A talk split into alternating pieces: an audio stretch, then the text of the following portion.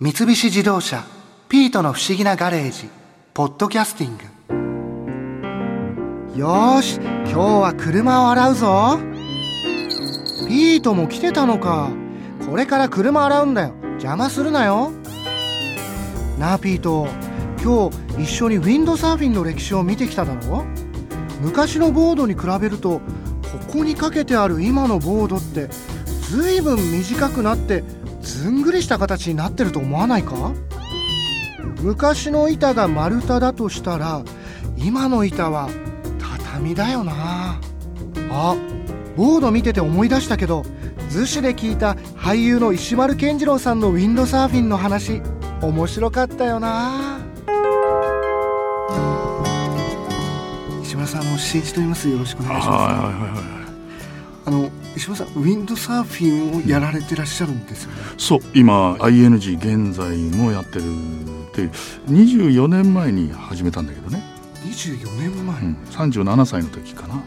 ウィンドサーフィンを始める人たちってね昔子供の頃さ風がバーッと吹くとなんか服をこう広げてなんか斜めに立とうとししなかった？このなんか服の中に風を入れたり入れて入れて。こうグッと広げてさでこんなに傾いたってやった覚えあるでしょ？ちょっとあんまりやらなかった。あんまりやらなかった？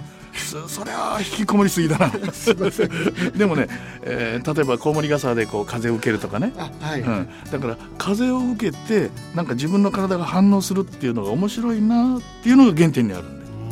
そうすると自分の体が倒れたり起き上がったりしてくれる。それを道具を使ってやってみよう。で早く走ってみようっていう考えたのがウィンドサーフィンという道具なんだね。もともとサーフィンのボードの上にセールという帆をつけてみよう三角形の。それでひょっとしたら前に進むんじゃないか。ひょっとしたらものすごく速くなるんじゃないか。あるいはジャンプとかできるんじゃないかっていう。あれでジャンプもするんですか？ジャンプもする、えウィンドサーフィンでですか？うん、飛び上がる人は10メートルぐらい上がっちゃう。10メートル？そうそう。それで上でくるくるっと2回回って降りてきたりする。だってちょっと待ってください。だってえだって風と受けてるだけです。あと波だけですよね。そうそうそうそう。そういう波でジャンプ台になってほらスピードをついていけばなジャンプ台になってビューンと飛び上がる。ものすごい怖そうですよね。怖いけどそこまでできる人たちでも腕がすごいいいからね。それを面白いということを思いついちゃったわけだ。なんかウィンドサーフィンなぜあのあんな板の上に乗ってそうだね。こう進むっていうのが楽しいのかなって。僕もね最初そう思ったんだよ。なんであんなことわざわざやんなきゃいけないのかって。そうですよね。ね、でねある時まあ騙されたようにやってみたわけだ。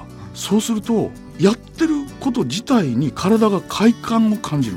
まあちょっと例えを言うよ。はい。野球ってあるでしょ？はい。あれねまずキャッチボールとかバットを振るとかこう練習しなきゃいけない。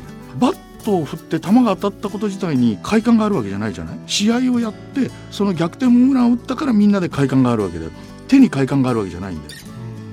ところがウィンドサーフィンってやってる最中に体にすでに快感があるんだよ。下手なうちから。えそそれは本当始めた頃から？頃から。頃から。そうそう例えば風に対して進むとかいう時に風を自分が利用してるんだという快感がある。あるいはカーブする時に遠心力が自分にかかってくる快感がある。スピードをジャンプした時とか。その快感っていうのはね今の時代さ多分快感スポーツだと思ってるんだね。ちょっと前の僕らの時代は球技の時代だった。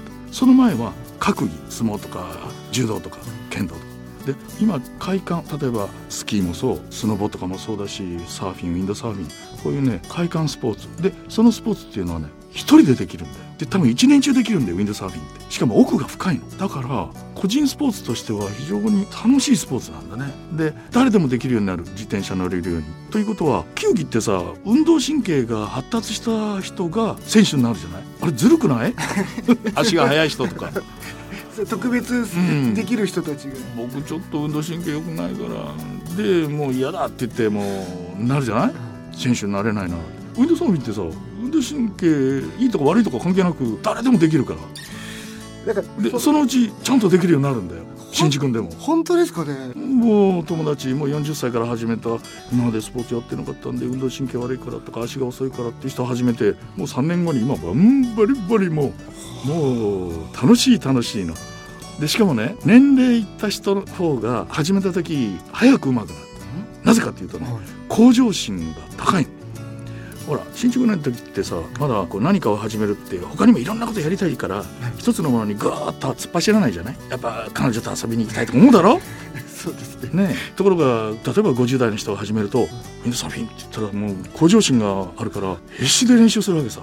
で上手くなろう。とで練習って言葉はまずないんだけどね。その海に行ったらもうすでに楽しむからで練習って辛いからなるべく早く切り上げたいと思うだろ。はい。ところがもう朝から晩までずーっとやってたいのよ。あの子供が昔遊びに行って帰ってきなさいって言っても帰らないようにやめないんだから。もう自然と本当に楽しくてずっと乗ってたい。ずっと乗ってるんだよね。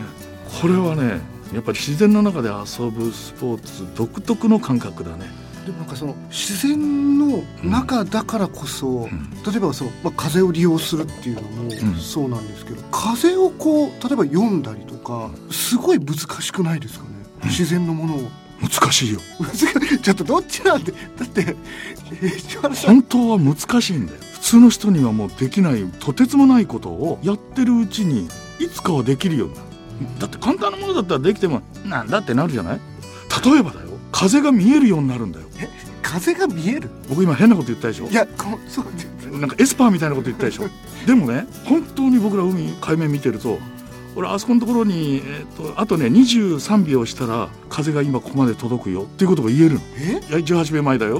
はい15秒前だよって言って。で俺がゼロって言った時本当に風が髪の毛ブワーッとなるからね。え言った通りにですか？なる。でその風は5秒間しか続かないからねっていうのを言える。えなんでそんなことが分かるものなんですかね？すごいだろ？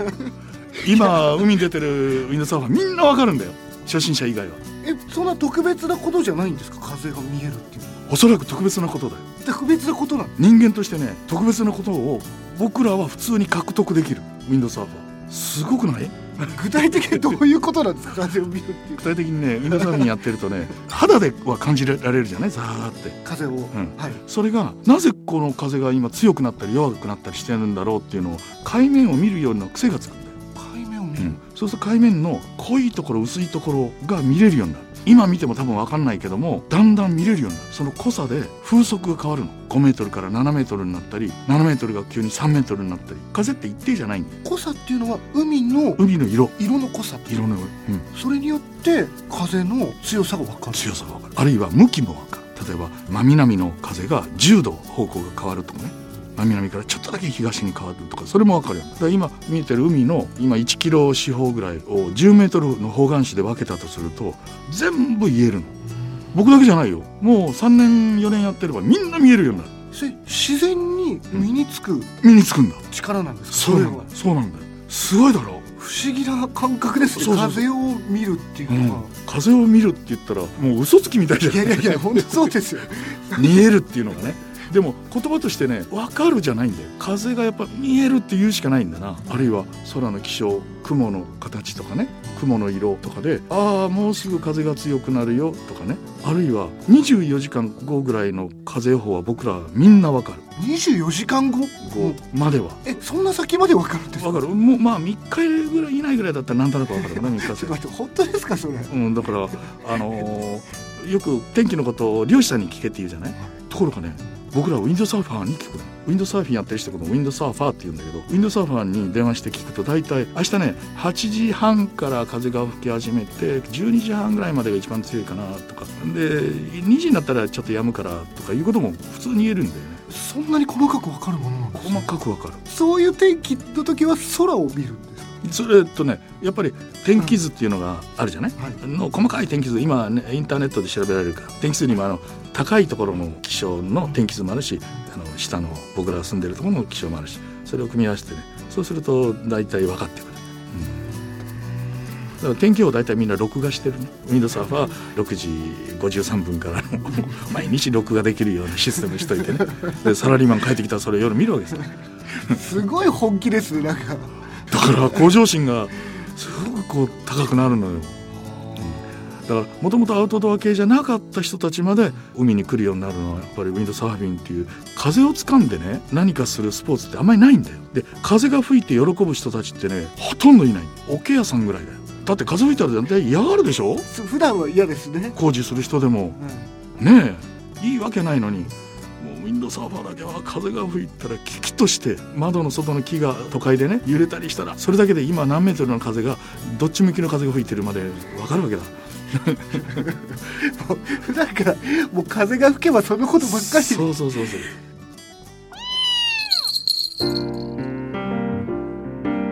前さっきアントワン・アルボー選手の時速100キロのウィンドサーフィンに乗せてもらってただろ？どうだったんだ？そっか。あんまり思い出したくないか。お前でも怖がることってあるんだなピート。